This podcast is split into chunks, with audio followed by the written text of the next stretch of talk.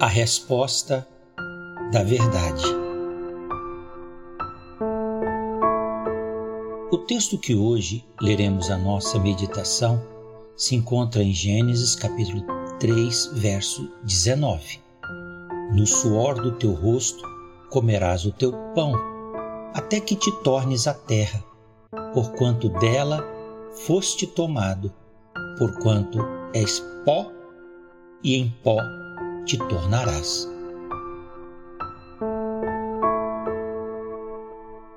Abençoa, Senhor, o ouvinte desta mensagem, concede-lhe graça, alegria ao coração e abre-lhe o entendimento para compreender a grandeza e a profundidade da verdade de Deus.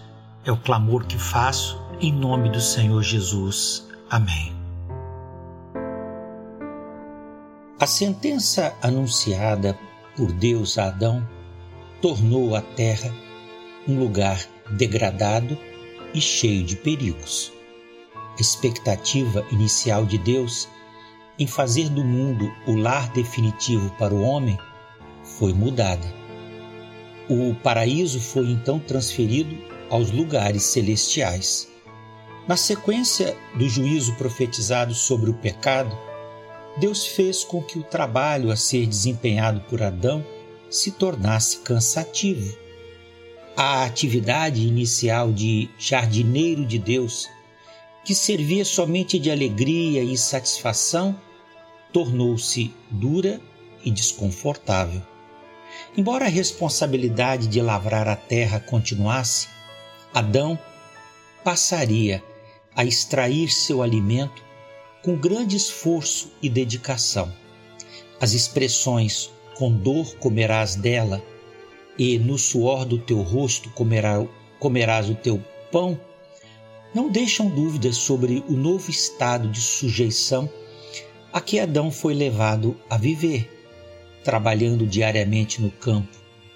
A terra, antes bem irrigada e abundante, necessitava agora de ser penosamente trabalhada.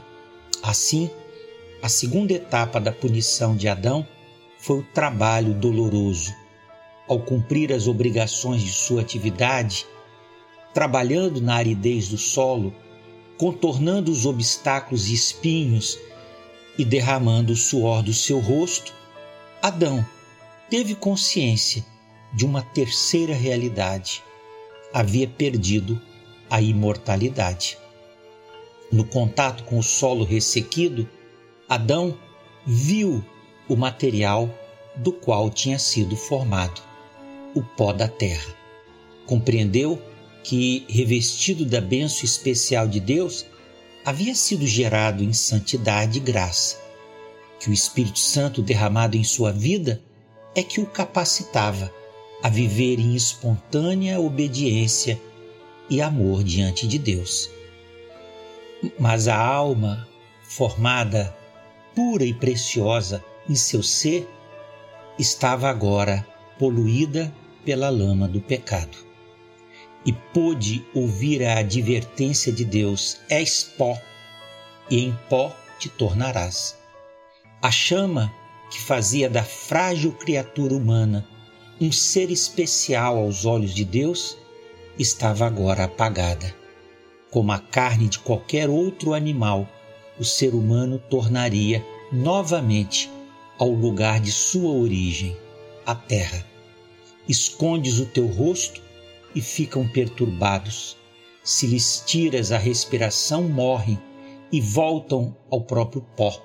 Envias o teu espírito e são criados, e assim renovas a face da terra. Salmo 104, versos 29 e 30. A lembrança dessa realidade deu a Adão a consciência da morte, algo que lhe seria vividamente mostrado através do sacrifício de um animal que Deus faria para retirar as peles e fazer novas vestes. O pó pode erguer-se por certo tempo como uma pequena nuvem e parecer considerável enquanto Deus o sustenta. mas tão logo o vento de Deus se acaba, cai novamente na terra o lugar de onde se ergueu. A amargura que Adão sentiu pelos juízos infligidos despertou profeticamente na natureza humana a necessidade da alma em buscar refrigério e consolo em Deus. Como servo brama pelas correntes das águas, assim suspira a minha alma por ti, ó Deus. A minha alma tem sede de Deus, do Deus vivo. Quando entrarei e me apresentarei ante a face de Deus? Salmo 42, versos 1 e 2. Os rigorosos juízos apresentados por Deus serviram de viva lembrança e advertência à humanidade de todos os tempos sobre as graves consequências do pecado. Enquanto considerarmos o pecado de forma negligente em nossas vidas, essas condições de dores e aflições continuarão a fazer parte da experiência humana. A reabilitação da sentença do pecado, dado aos primeiros pais, somente encontrará cura completa na salvação proposta pelo Senhor Jesus Cristo enquanto foi designado aos homens derramar o suor do seu rosto, o Senhor Jesus derramou por nós gotas de sangue. Enquanto a terra se tornou maldita e os homens conheceram por meio dela o sofrimento, o Senhor Jesus nos resgatou da maldição, fazendo-se maldição por nós. Enquanto a rebeldia do primeiro homem trouxe as terríveis consequências da desobediência para toda a humanidade, o Senhor Jesus aniquilou-se a si mesmo, tomando a forma de servo, fazendo-se semelhante aos homens e achado na forma de homem, humilhou-se a si mesmo, sendo obediente até a morte e morte de cruz. Bendito seja o nosso Senhor e Salvador Jesus Cristo. Que Deus o abençoe.